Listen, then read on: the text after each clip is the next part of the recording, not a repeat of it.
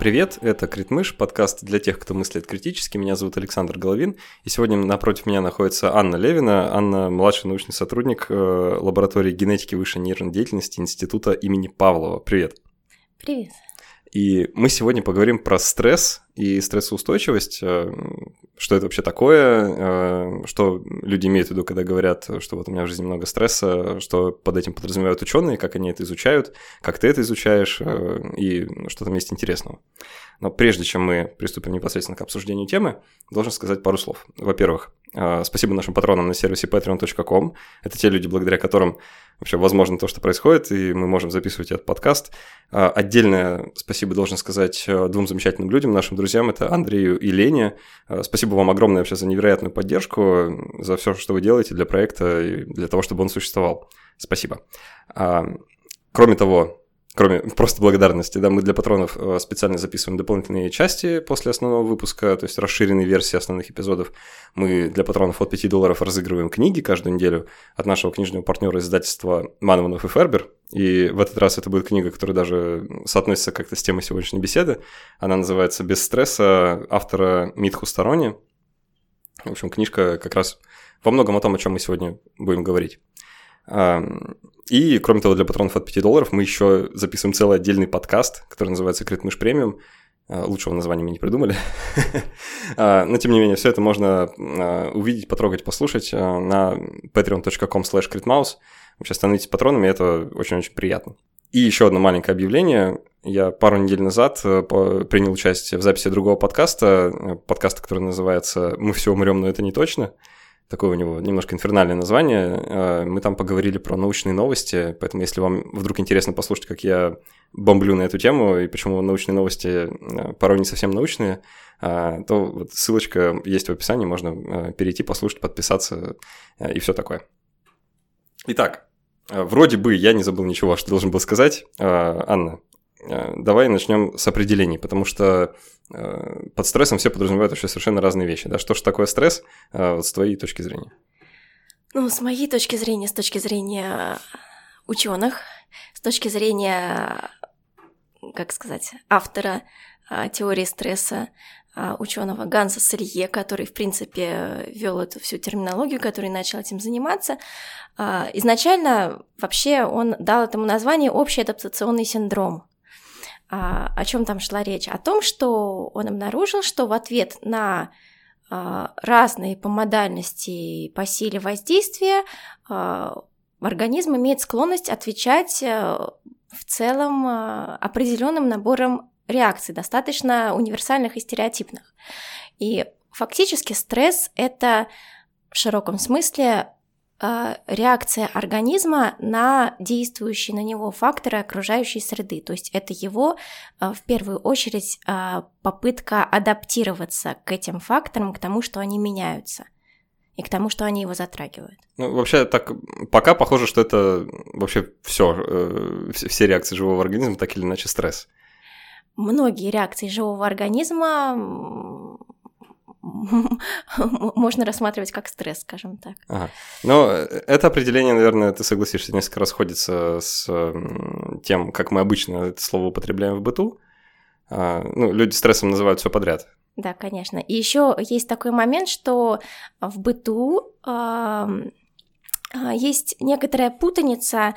Э, люди часто стрессом называют сами те воздействия, которые они принимают на себя, то есть э, человек часто может говорить, моя работа это такой стресс, а, стоять в пробке это такой стресс, ну что угодно в таком духе.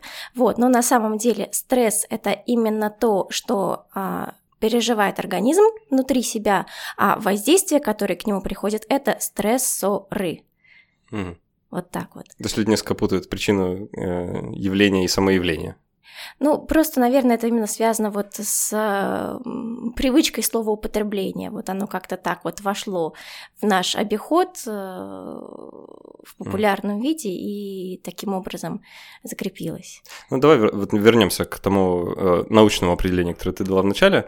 Э, просто получается, что действительно то, что попадает, те реакции, которые попадают под определение стресса, это довольно широкий спектр. Ну, не знаю, э, амеба ползет из э, темного места в светлое или светлое в темное в поисках пищи, да, вот как раз под воздействием света, то есть стрессора, и, значит, сам вот этот э, момент переползания – это стресс. А, ну, получается, что... В каком-то смысле. Да, в каком-то смысле, действительно. И получается, что разделить э, ну, стресс от нестресса становится вообще сложно. А, давай тогда раскроем чуть подробнее, ну, на каком-то более биологическом, что ли, уровне, какие реакции внутри организма мы подразумеваем, когда говорим а, вот у человека стресс, или вот он находится под влиянием, под воздействием стресса. Если мы говорим не об амебе, а о человеке конкретно, да, ну, в принципе, о млекопитающих, как минимум, а, есть а, ряд основных таких вот характерных признаков, которые говорят, что организм переживает стресс. Как правило, в первую очередь называют гормональную реакцию, реакцию гипоталамо-гипофизарной системы, надпочечников. А, то есть вот это то, что называется гипоталамо-гипофизарно-надпочечниковая ось, которая запускает, а, скажем так, вот этот вот внутренний процесс адаптации. На самом деле, наверное, это вот так вот все звучит э, длинно, сложно, непонятно и пугающе. А, суть там простая. А, информация о воздействиях к нам поступает через органы чувств, да, и органы чувств ее отправляют в мозг. Мозг эту информацию собирает, обрабатывает, вот, и когда, ну, скажем так, мозг понимает, что ситуация для нас относится к разряду тех, э, с которым надо как-то адаптироваться, то есть она не, не, не стационарная, что ли, вот, не гомеостатическое. Ну, что-то необычное. Что-то необычное, да. Причем вот что э, важно, стресс это же не обязательно следствие чего-то негативного. Вот тот же Селье, он разделял э, такие виды стресса, как эустресс и дистресс. То есть эустресс – это э, там вот э, есть, э, скажем так, два варианта определения. Это либо стресс, вызванный, наоборот, каким-то положительным воздействием. То есть представим себе, что мы в лотерею выиграли, выиграли миллион, да, угу. и это определенно хорошо, волнительное но событие, да. волнительное событие, да, и мы испытываем волнение, и это стресс, да, вот. Или это а, стресс а, не сильный, который, а, скажем так, закаляет организм, который нас мобилизует вот на таком уровне, когда нам неплохо, а просто мы вот собираемся. Вот, это эустресс. И дистресс – это именно вот стресс в нашем обыденном таком вот растиражированном понимании. Это тот вариант стресса, который на нас действует негативно. И тот, из которого нам так или иначе надо выбираться. Ну, тут опять получается некоторая путаница. Эм, если так вот э, попытаться разобрать совсем до корней, да, что стресс это просто э, какая-то адапти- адаптивная реакция организма на изменившиеся условия окружающей среды. Да. То есть попытка приспособиться, да. а, что-то поменять. И вот э, пионеры, значит, все, всех этих исследований, да, они предложили, что вот можно э, назвать хорошую приспосабливаемость, ту, которая ведет, э, собственно, к, присп- к приспособлению эу-стрессом, то есть э, эу, значит, хороший да, стресс стресс, не знаю, как да, да, нормально ну, перевести. так. А, а дистресс э, – это, значит, когда что-то пошло не так в этом процессе, да, и вот организм-то хотел как лучше, а получилось э, как всегда. Нет, это вот еще до того момента, когда что-то пошло хорошо или что-то пошло не так. Когда что-то вот действительно уже в процессе реакции идет совсем не так, это приводит уже к э, более плачевным последствиям, mm. уже к расстройствам, заболеваниям и так далее. Вот. А дистресс – это, ну, это неприятный стресс. Вот, наверное, это будет такое наиболее понятное определение. Вот. И возвращаясь, собственно, к тому, о чем я там начинала говорить про мозг. Значит, а, информация у нас о ситуации собирается в мозге. Мозг а, определяет, что ситуация требует адаптации и а, отправляет сигнал в гипоталамус. Это такая вот древняя-древняя подкорковая структура которая у нас как раз-таки, по сути, является таким топ-менеджером нейроэндокринной системы, современным языком выражаясь. Вот так вот даже. Вот. А, значит, а, гипоталамус а, синтезирует гормон, который называется кортиколиберин. То есть, по сути, это вот такой вот первичный сигнал именно уже со стороны мозга о том, что надо приспосабливаться. Значит, кортиколиберин транспортируется чуть ниже, вот рядышком в гипофиз. Гипофиз его ловит, а, раскодирует, соответственно, вот этот вот сигнал, что что-то пошло не так. А, и, а, в свою очередь, вырабатывает другой гормон, который называется кортикотропин или АКТГ. А вот он уже выходит в кровяное русло и путешествует аж в надпочечнике. Достаточно далеко, для того, чтобы надпочечники, а, также его поймав и поймав вот этот вот месседж про то, что надо приспосабливаться. Топ-менеджмент недоволен, нужно что-то делать. Ш ну, нужно что-то принять меры, да. Вот. Он а, начинает вырабатывать гормоны, которые называются глюкокортикоиды. Их много разных, но вот у человека основным таким вот именно гормоном стресса считается а, кортизол. Кортизол, да. Вот. И вот эти гормоны, они уже, соответственно, это исполнители, по сути, такие ну, там еще примешивается адреналин, норадреналин. Примешивается адреналин, да, но это уже вот за счет других немножко воздействий, там уже идет вегетативная нервная система, тоже реагирует симпатическая на мозговое вещество надпочечников, там вырабатывается адреналин, норадреналин, вот, и вот этот весь коктейль, он, соответственно, разносится по всему организму и начинает этот организм приводить в боевое состояние. Вот, причем, а, скажем так, вот адреналин это такая вещь, а, связанная прямо с экстренным реагированием. То есть, а, ну, я думаю, что вот люди, которые, например, экстремальными видами спорта занимаются, они вот понимают, о чем речь, которые вот как раз туда идут за адреналином. Да, что делает адреналин? Он увеличивает частоту сердечных сокращений, учащает дыхание, он а, сужает, например, поверхностные сосуды тела, потому что если у нас опасная ситуация, ну, вот организм, он вот на вот этом вот древнем достаточно эволюционном уровне, да, на котором работает вот вся эта схема, а, он, в принципе, не разбирает, а, какого рода у нас опасная ситуация, то есть вот на нас сейчас саблезубый тигр нападет или начальник накричит. То есть понятно, что в первом случае, скорее всего, могут быть повреждения, во втором, скорее всего, нет. Но но вот э, на уровне гипоталамуса мозг этого как бы Сигнал не различает. Же, да. да, поэтому на всякий случай, да, например, сужаются сосуды поверхности тела, потому что если вдруг будет какое-то нападение и повреждение, мы таким образом снизим возможную кровопотерю. Вот. А при этом, например, расширяются сосуды мозга, потому что мозгу нужно быть на чеку и быстро ориентироваться в ситуации. А, расширяются зрачки, вот все знают выражение у страха глаза велики, вот, потому что, да, чтобы сконцентрироваться на источнике вот, возможной угрозы. При этом притупляется периферическое зрение и притупляется слух, чтобы вот они не отвлекали. Вот, и так далее, и так далее. То есть там можно вот очень большой список написать вот этих вот реакций, которые, да, представляют собой такое экстренное приспособление. А глюкокортикоиды в этом смысле а, они такие, да, вот адреналин, он еще запускает э, активное, активный энергетический обмен, то есть активное расщепление глюкозы, чтобы получать энергию, чтобы... Бежать быстрее. Да, да, да, да, да, двигаться быстрее, вот. А, вот, а глюкокортикоиды, они в этом смысле, наверное, можно сказать, такие товарищи более умеренные, вот, то есть, в принципе, они действуют примерно в ту же сторону, но, например, углеводный обмен там регулируется более тонко. То есть, скажем, повышается концентрация глюкозы в крови, но при этом а, вот немножко снижается расщепление в мышцах, чтобы вот не, не потратить все сразу.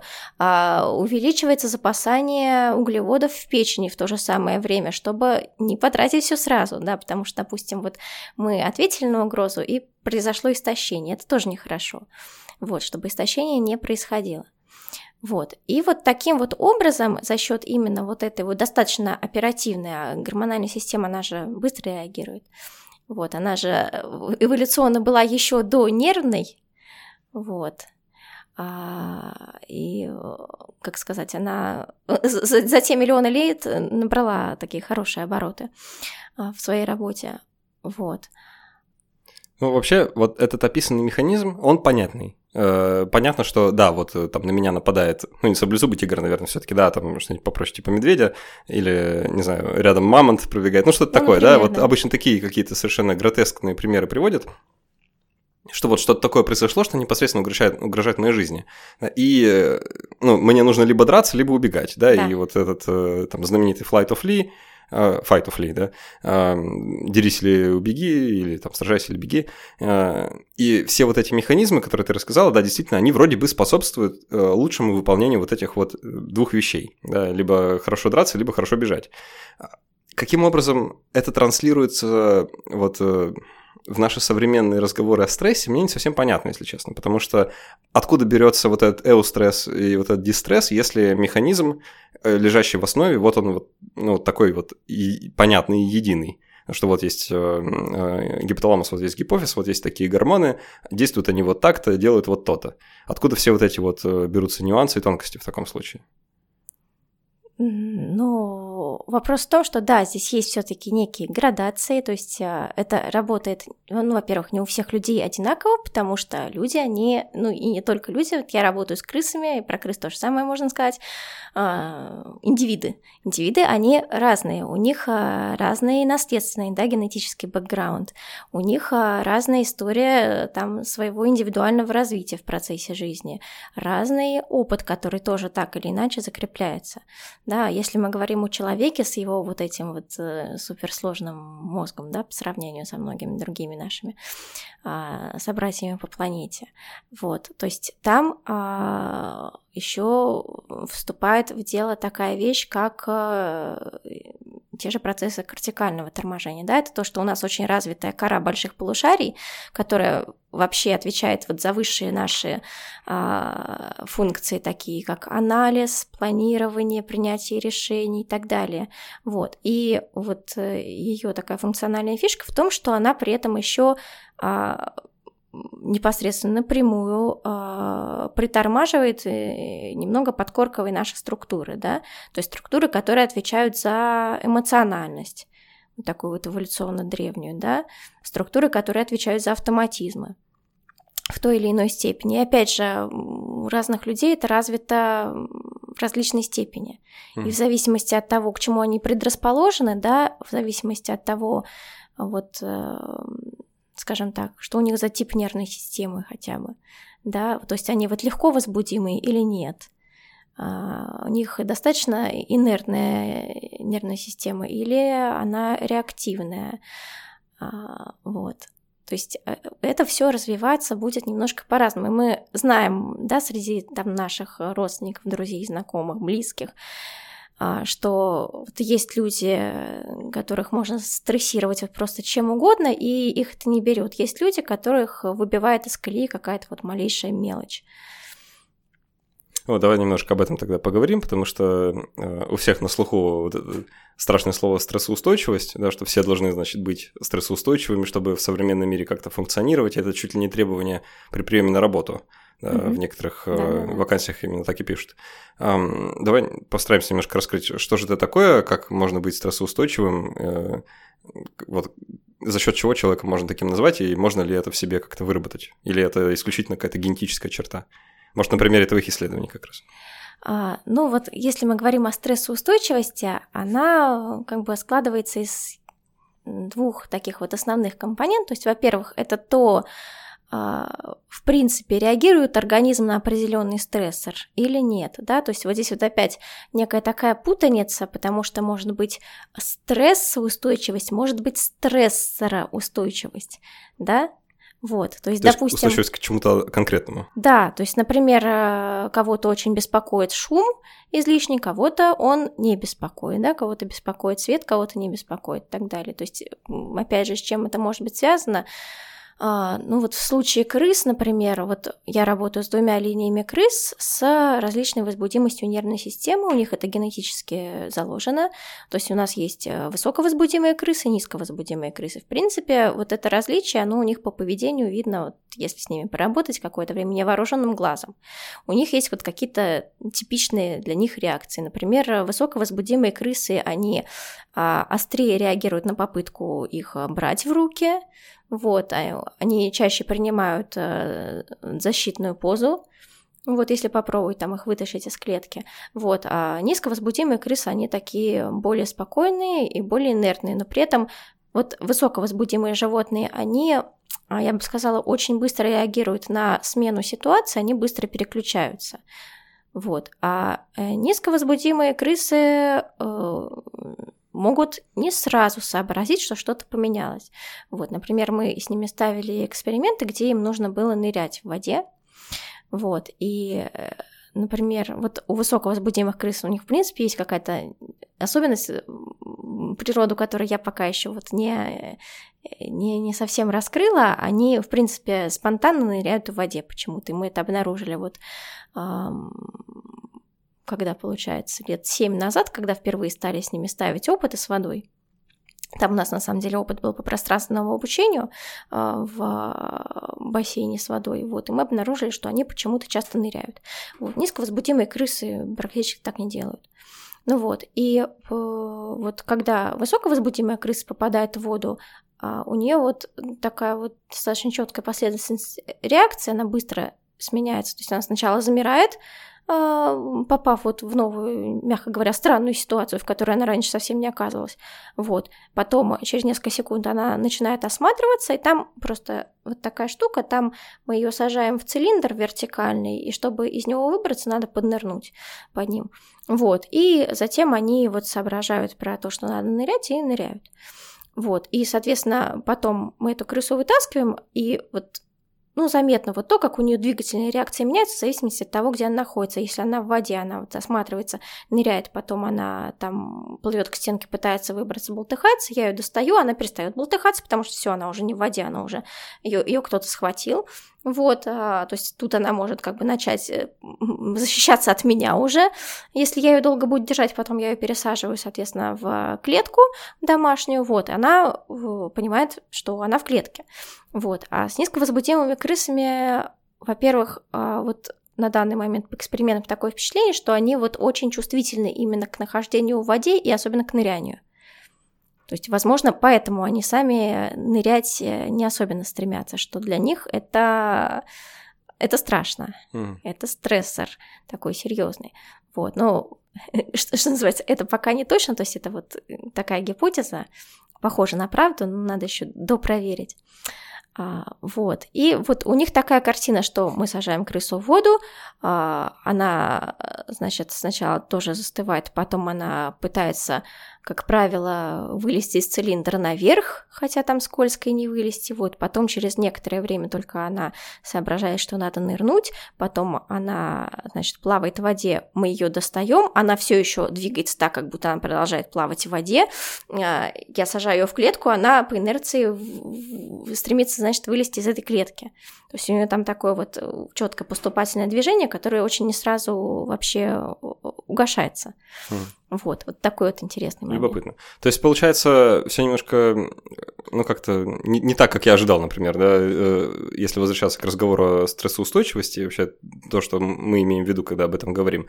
Э, с одной стороны, кажется, будто стрессоустойчивость – это когда, ну, не знаю, ну, какой-то такой здоровый пофигизм, что ли, да, вот когда вокруг тебя что-то происходит, и ты такой, а я устойчив к этому всему, да, и э, под это описание больше подходят как раз вот эти низковозбудимые крысы, которые э, не стремятся сразу нырять куда-то, да, э, Правильно, я ничего не перепутал, вроде бы.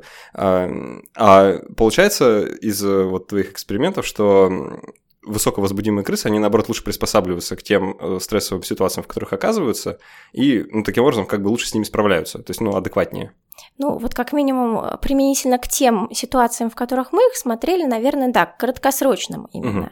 да, то есть когда вот нужно быстро среагировать, вот дело может быть в том, что а, вот у высоковозбудимых крыс у них, например, в принципе а, повышен уровень а, кортикостерона, это как бы вот крысиный аналог нашего кортизола, вот этого гормона стресса.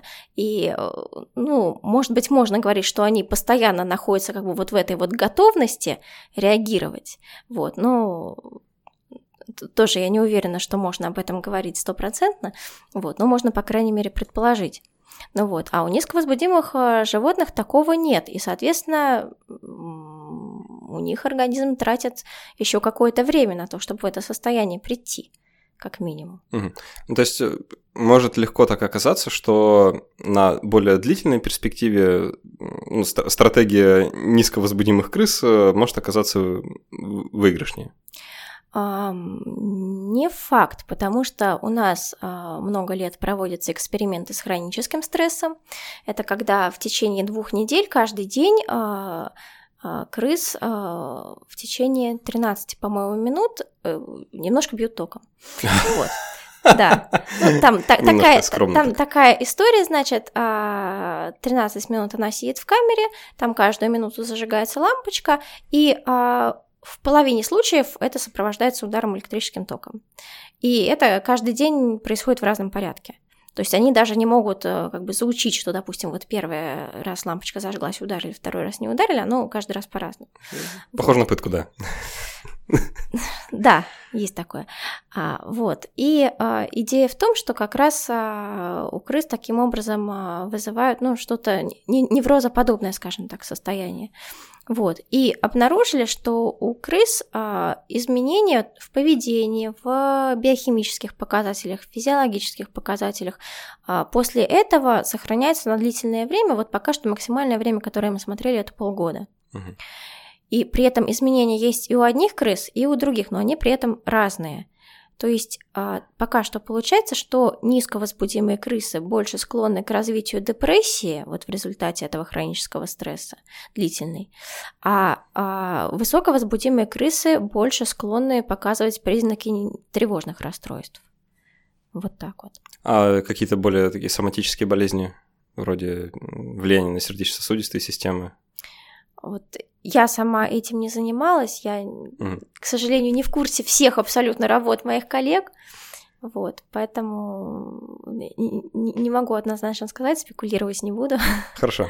А, знаешь, э, на самом деле у меня, я просто работал тоже в лаборатории, и коллеги из э, соседних э, лабораторий рассказывали, как они моделируют стресс у крыс, и я хочу сказать, что вариант с электрическим током – это еще довольно гуманно, потому что они показывали э, крысам удава, который у них жил в лаборатории, тоже как-то у них там какая-то система была, был один обученный удав, и вот как-то, значит, они находились в одной клетке какое-то время э, с прозрачной перегородкой, ну, тоже такое сомнительное удовольствие для крысы. А, давай немного поговорим про как раз хронический стресс, э, уже больше к людям, да, не к крысам в каком смысле о хроническом стрессе можно говорить применительно к человеку, что это вообще такое, да, потому что понятно, что на нас не нападает саблезубый тигр или начальник каждый день, да, но э, если спросить вот так вот среди слушателей провести опрос, поднимите руку, а кто считает, что у него в жизни есть хронический стресс. Ну, я думаю, что процентов 70, может даже больше. Вот. Э, что, что же такое хронический стресс применительно к человеку? Вот э, интересный момент, что хронический стресс, наверное, э, вот это понятие никому нельзя применить настолько, как к человеку, потому что вот если мы посмотрим на животных в природе и на их да, а, случаи стресса, то, как правило, животные, они да, вот если они попадают в какую-то ситуацию, которая им а, неприятна, не полезна, а, нехороша, они стремятся из нее выйти, или они стремятся как-то приспособиться, или а, что-то, не знаю, там в своих реакциях поменять. Вот. А, а вот у человека с его а, социальной культурой, да, цивилизованной, а, есть такой момент, что а, мы можем ради чего-то, допустим, да, очень значимого соглашаться, находиться, например, в хроническом стрессе. Потерпеть. Да, то есть в, потерпеть, да, то есть в ситуации, где, например, там крыска или мышка попыталась бы выбраться, выскочить, а, не знаю, а, что-то еще сделать, э, человек склонен часто оставаться и потому, потому что что-то вот для него важное эту ситуацию всю оправдывает и объясняет. Вот так вот. Хм, ну, э, а как тебе кажется, просто часто говорят э, о хроническом стрессе как о каком-то свойстве современности, что вот у нас сейчас такой образ жизни, особенно у городских жителей, что мы вот постоянно находимся вот в этом вот э, тревожном состоянии, постоянно в стрессе, и это как раз следствие вот э, там, той нашей работы или э, распорядка дня, недостатка сна, ну, чего-то угодно, вот такого современного. Да? Как тебе кажется, это справедливо? Или люди, которые бегали по саванне там 100 тысяч лет назад, да, что вот у них тоже была очень насыщенная стрессом жизнь? А, я считаю, что да, это справедливо, потому что вот на современном да, этапе нашего развития, в западном обществе как минимум, а, вот те технологии, которые мы, человечество, придумали, развили, создали до нынешнего состояния, они, а, ну, они не обладают нашими биологическими характеристиками, правильно? Вот.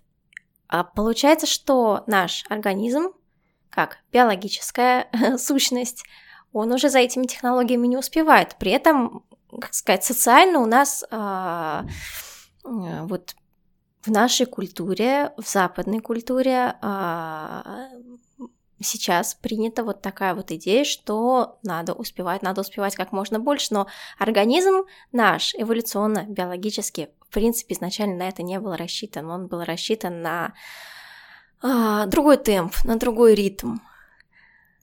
Это все подводит э, нас, э, ну, по крайней мере, меня вот очень сильно подводит и толкает буквально к выводу, что э, стресс и там особенно хронический стресс или э, то, что люди от него страдают, это скорее следствие социальное, нежели биологическое.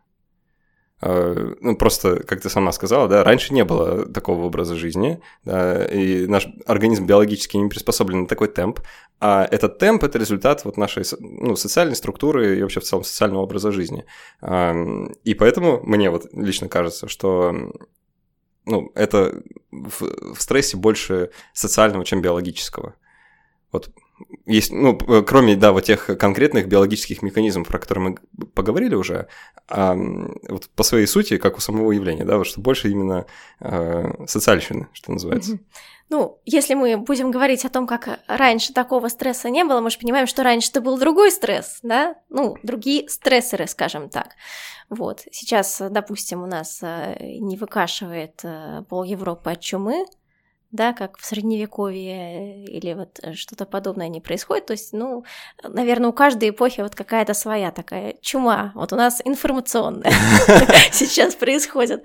А, да, такой момент тоже есть, что а, по данным различных здравоохранительных организаций, сейчас депрессии выходят а, на какие-то очень первые места по заболеваемости наряду с сердечно-сосудистыми заболеваниями. Вот. И, в общем, это такой очень тревожный признак. А, я бы сказала, вот применительно к биологическому и социальному стресс современный, он биологический или социальный, а, в принципе, стресс как явление, он биологический, но обусловлен он может быть разными вещами, да, и, допустим, если у наших э, пещерных предков это были э, преимущественно биологические причины, да, те или иные, а, то сейчас просто, а, как сказать, увеличивается количество социальных стрессоров. Механизмы стресса остаются, по сути, теми же самыми, потому что биологически организмы не эволюционируют с такой скоростью, с какой скоростью у нас развиваются технологии наши, да, и э, социум. Вот. Но вот набор стрессоров, которые на нас действуют, он, вот этот вот спектр, он, конечно, меняется, да, в сторону социальных. То есть, получается, э, очень важно становится то, как мы думаем о том, э, что действительно является стрессором, и как мы переживаем какие-то события. То есть, если раньше, ну вот, не знаю, ты живешь так 1070 назад, э, лет, да, 70 тысяч лет назад, э, бежишь по саванне от одного дерева к другому, да, тут немножко увернулся от саблезубого тигра, тут от другого хищника, там подрался с соседями, тут, значит, нашел себе поесть, тут, значит, немножко остался голодным сложно себе представить, ну, правда сложно, что вот э, у такого человека найдется время и социальная какая-то вот такая э, осознанность переживать на тему того, что он как неправильно живет, или что он мало успевает, или что вот он по пообещал соседу быть там после, послезавтра в другом месте, да, и там по дедлайну у него горят, э, он не успевает проект закончить, еще что-то. Э, и получается, что он как бы лишен, да, всего, всей вот этой нагрузки э, эмоциональной, которая следом идет за какими-то его жизненными событиями. И получается, что вот он может просто, не знаю, полвечера ничего не делать и нормально себя при этом чувствовать, да. Если современный человек э, неделю ничего не делает, он, допустим, вот как я заболел, да, и на неделю выпал из жизни, ну это же страшно, да, это просто дела не ждут, э, все требуется там внимания, да, да, все горит, дедлайны, э, и ты переживаешь.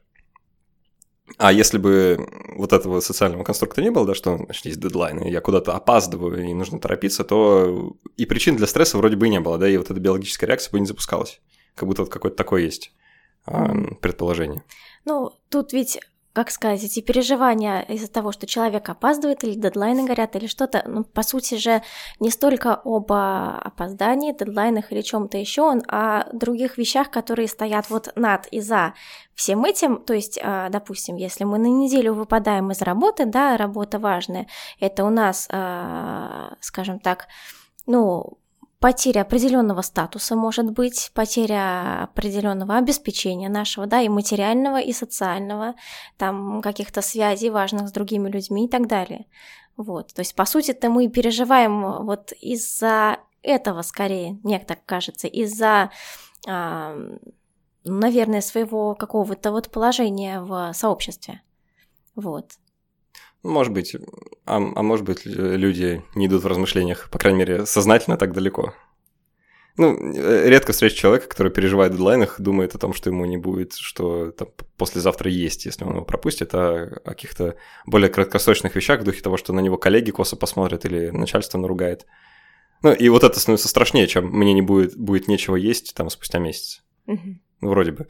Давай во второй половине э, нашего выпуска поговорим вот такой странные вещи, э, как связь э, стресса и смерти, и заболеваний. Потому что в сети можно найти довольно большое количество материалов, эм, которые говорят, ну вот, и на знаменитых TED Talks есть, значит, куча всяких лекций, весьма сомнительного содержания, надо сказать, эм, в которых примерно такое описывается, что наше отношение к стрессу, вот именно то, о чем мы чуть ранее говорили, да, наше, то, как мы относимся к каким-то событиям, определяет то, э, в хорошую сторону на нас влияет или в плохую. Вплоть до того, что люди заявляют э, прямо со сцены, да, что вот если вы верите в то, что стресс – это плохо для вашего организма, то у вас больше шансов умереть, чем у тех людей, которые ваше убеждение не разделяют. А, вот как ты считаешь, э, есть ли здесь зерно истины, и какова на самом деле природа связи стресса и, а, там, скажем, аутоиммунных заболеваний и вообще смерти? Вот, вот так вот, такой переход к аутоиммунным заболеваниям да, сразу да. и смерти. Ну, ага. а как же? А, то есть имеется в виду, что мысли, что, что называется, мысли материальные, да, если да, да. мы думаем, что все плохо, все становится все хуже и хуже и хуже. Именно так. А, ну, я, наверное, не то чтобы специалист по этой части. Вот. А, ну да, у крыс, наверное, нет убеждения э, о том, как на них влияет стресс. А, ну, как сказать, ну, стресс, тем не менее, влияет на них соматически, да, тоже. Ну да.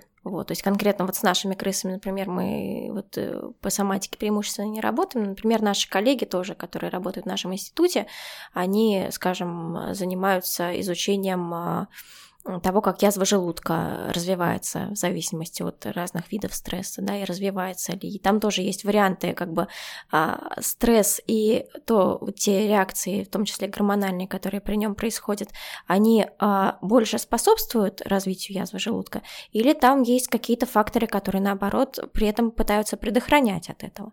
Такие варианты тоже есть. А вот применительно к человеку, к материальным мыслям, да, и к тому, насколько все плохо, если об этом так думать, вот я бы, наверное, порассуждала больше в сторону такую вот психофизиологическую. Просто есть, например, а, вот такое известное тоже явление, как выученная беспомощность.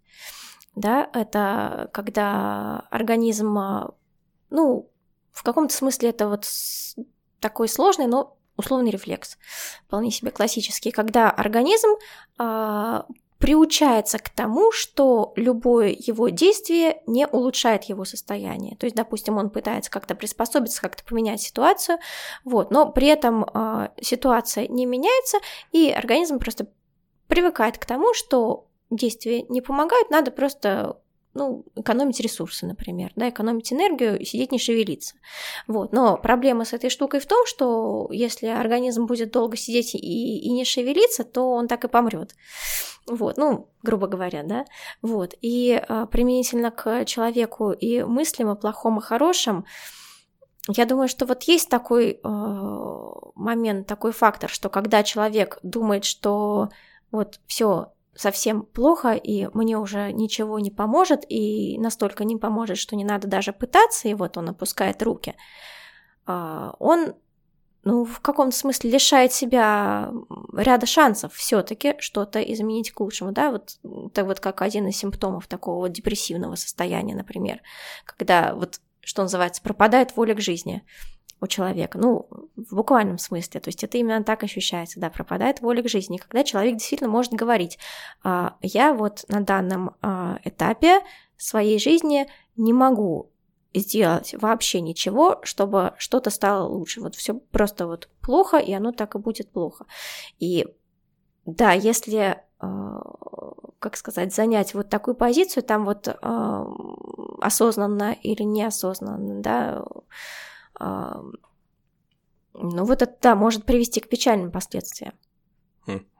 Ну, вообще э, часто приводят в примеры там, исследования, в которых э, вплоть до того, что у людей находят э, разницу физиологической реакции вот, там, на стресс, в зависимости от того, разделяют они там, подобные убеждения о вреде стресса или нет, что и уровень кортизола, значит, у них отличается. Да, вот если вы не верите, что стресс плохо на вас влияет, то он ниже, там, и что сосуды у них сужены как-то по-другому. Ну, в общем, разные какие-то вещи, да. Я уж не знаю, насколько эти заявления действительно легитимны и насколько это подтверждается исследованиями и воспроизводится. Но есть ощущение, что как-то люди вот очень много внимания уделяют э, именно убеждением, да, э, вот влиянию разума на состояние, на, физиологи, на физиологию тела, наверное, это в, ну, в каком-то приближении работает, то есть есть же там э, разные э, приборы биологической обратной связи, которые позволяют взять под контроль довольно странные там, физиологические процессы в организме, да, при должной тренировке и усердии. Но mm-hmm. насколько далеко это простирается, и правда ли вот в какой-то ну, в быту можно за счет просто каких-то убеждений поменять э, физиологию своего организма на более хорошую, да, в дело воздушной кавычки, а, ну, не знаю, кажется сомнительным. Ну, мне кажется, тут вот э, есть э, очень много нюансов, опять же, в случае людей, да, у которых более позитивные мысли и, скажем, ниже уровень кортизола.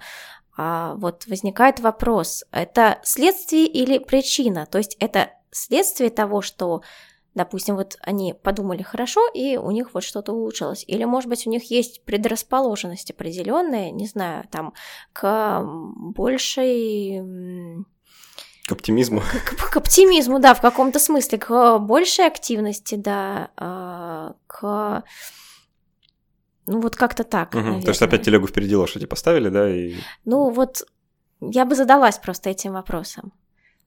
Да, это э, любопытно, нужно будет поглубже. Ну, это тогда же нужно вот взять этого человека как бы в одном состоянии, потом в другом состоянии, а это вот э, ну, экспериментально сложно контролируемо, наверное. Вот. Ну, Потому всего, что да. ну, на состояние да, человека и на психологическое состояние человека ввиду его вот этой вот э, сложности, дифференцированности, на самом деле очень много что влияет да, и на а, то, насколько у нас там в каждый момент времени мысли позитивны, не знаю, вот, а, на нас в метро кто-то накричал, толкнул, и вот нам по крайней мере, в плане мыслей, стало вот от этого хуже. Потом нам кто-то улыбнулся, стало лучше. И это вот э, такая вот вещь, которая постоянно находится в движении, по сути. Угу. Да, если у нас, э, ну, более-менее здоровая, да, нормально лобильная психика, да, не с перекосами либо в одну сторону, когда она там ригидная, да, в случае той же депрессии, или в другую сторону, когда она наоборот чересчур реактивная, да, и реагирует вообще на все, абсолютно на все. Вот, то есть если у нас какая-то золотая середина, оно все равно постоянно движется. Да, э, другая крайность у этой всей истории. Э, вот если считать, что стресс это плохо, да, от него нужно избавляться, значит, да, это прямое следствие э, стресса в жизни слишком много, нужно как-то поменьше стрессовать. И вплоть до того, что люди э, там целые семинары и курсы проводят по тому, как вообще избавиться от стресса совсем. А, можешь как-то прокомментировать, насколько это возможно, как ты считаешь? Можно ли жить вообще без стресса? А, нужно ли для этого уезжать в деревню или нужно менять что-то внутри себя, а не снаружи? А, ну, если мы говорим, опять же, да, с биологической научной точки зрения, то ну, жизни без стресса, по сути, не бывает. Потому что, если мы вспоминаем да, определение, да, определение что стресс – это адаптивная реакция организма на внешнее воздействие, пока организм живет в этом окружающем мире, да, он же не сферический у нас в вакууме, он живет э, в взаимодействии с окружающей средой, с другими организмами в большом количестве. Это, по сути, свойство живого, получается. Да, это свойство живого, по сути, да. Он адаптируется, он приспосабливается, соответственно, если он не адаптируется, он, скорее всего, уже не очень живой. А, вот. А если вот мы берем а, курсы да, по повышению стрессоустойчивости, по жизни без стресса, вот здесь как раз, во-первых, есть вот а, этот вот терминологический момент путаницы некоторые, что такое стресс, да, с чем он является, а чем он не является. Вот, то есть там имеется в виду как раз именно дистресс, да, вот как бы подразновидность вот этого стресса, когда от стресса организму плохо, однозначно плохо. Вот, я бы сказала, что как минимум стресс можно минимизировать, негативный стресс можно минимизировать, но тут уже а, есть разные подходы. Вот, например, если я упоминала, да, что может быть а, у индивида различная чувствительность к разным стрессорам. Ну, вот это вот такая просто индивидуальная вещь. А, соответственно, если, например, человек знает, что его очень беспокоят какие-то вот конкретные да, факторы в жизни. Он может э, стараться минимизировать их воздействие на себя. Скрежет да? мело по доске, например. Скрежет, да, не, не скрежетать мелом по доске, завести себе маркерную доску, например, да. А, ну и, и так далее, и так далее. Вот. И опять же, а, вот применительно к стрессоустойчивости, второй компонент, вторая сторона ее это как раз, да, вот чувствительность к стрессорам, это как бы еще до стресса, да, а, то есть то, что мы можем попытаться предотвратить, а если вот на нас подействовало что-то, и стресс уже происходит, то тут а, большое значение имеет то, насколько у нас организм адаптивен. Вот, и вот здесь уже, то есть насколько быстро он вот проходит вот этот вот цикл и из него выходит обратно в нормальное равновесное, скажем так, условно равновесное состояние. Вот, и вот здесь уже, а, во-первых, в какой-то мере это тренируется, да, и это научно доказывается, что к разным стрессорным факторам можно, скажем так, Подготовиться? Подготовиться, да. Вот есть такая вещь, как прикондиционирование. Вот у нас в институте, в частности, тоже она исследуется. Вот, это когда вы организму а, подаете а, очень а, дозированные порции определенного стрессорного воздействия, да, который он может благополучно переработать, пережить, да, то в дальнейшем, если он попадает в аналогичную стрессорную ситуацию, она может быть даже сильнее, он будет переносить ее легче. То Это есть, как тренировка космонавтов, например. Ну да, да, но фактически тренировка космонавтов на перегрузке это, это же тоже вот про это самое, да. Вот, но там, наверное, больше про именно физическую их форму. Вот. Но я думаю, что про стресс-реактивность, конечно, тоже, потому что перегрузки это опять же, да. Что там, не, там немалый такой э, психологический компонент, наверняка. И психологический компонент тоже. Но опять же, когда мы говорим о стрессе, стресс в широком смысле это ведь не только э, что-то связанное с психологией, да, это может быть и чисто физические воздействия, э, химические, в принципе, какие угодно, да. Вот. А, и, то есть, ну, фактически прикондиционирование – это такая вот прививка. Да, вот как есть э, иммунные прививки, да, которые у нас иммунитет подготавливают ко встрече с э, инфекцией. А, вот также при кондиционировании в какой-то мере подготавливает организм ко встрече не с инфекцией, может быть, а вот с какими-то другими а, факторами. То есть, например, у нас в институте исследуется а, гипоксическое прекондиционирование, то есть вот такая вот прививка к ситуации с недостатком кислорода, которая, например, а, может быть и в космическом полете, да, и в глубоководном погружении, и при подъеме а, на большую высоту, да, в горы. Вот. То есть вот это вот все на самом деле очень интересно. Вот. А бывают, соответственно, другие варианты стресса, которые, наоборот, э, не будут нас закалять, не будут нас перевивать, а будут нам, наоборот, делать хуже. Вот. Ну вот в частности, чем хроничнее стресс, тем, скорее всего, он будет более негативно на нас сказываться, да, потому что организм, а, постоянно находясь вот в этом вот а, состоянии стрессорной реакции, он истощается. Вот. И вот это проблема. И кроме того, есть еще такой момент, вот в той же самой вот этой гипоталамо-гипофизарно-надпочечниковой оси, про которую я упоминала, а, а, в ней очень важна обратная связь. То есть, когда вот этот вот цикл реакции прошел, очень важно обратно в мозг подать сигнал о том, что меры приняты, и все будет нормально, то есть все под контролем. И тогда мозг перестает посылать вот этот вот сос-сигнал да, надпочечником. Вот. Но может случиться так, что, например, а, либо это может быть какая-то врожденная или развитая предрасположенность у организма, либо это может а, произойти именно в результате истощения вот в ходе стрессорной реакции может произойти так, что эта обратная связь перестает работать адекватно.